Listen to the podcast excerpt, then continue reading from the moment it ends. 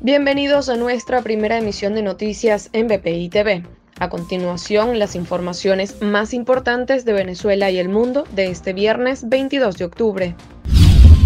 La extradición del ex general venezolano Hugo Armando Carvajal a Estados Unidos fue pautada para este sábado, pero la Audiencia Nacional ha suspendido la petición de su defensa para subsanar un defecto de forma. Nicolás Maduro anunció que el lunes 25 de octubre comenzará la vacunación contra la COVID-19 de jóvenes mayores de 12 años.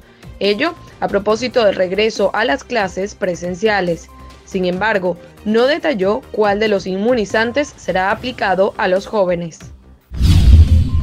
Nicolás Maduro, acompañado por su vicepresidenta Delcy Rodríguez, hizo un recorrido nocturno en la Universidad Central de Venezuela la información fue publicada en la cuenta de Viva la UCB, que advirtió del irrespeto a la autonomía universitaria y cuestionó la falta de autoridades en la institución, aunque no aclaró la fecha de esta visita.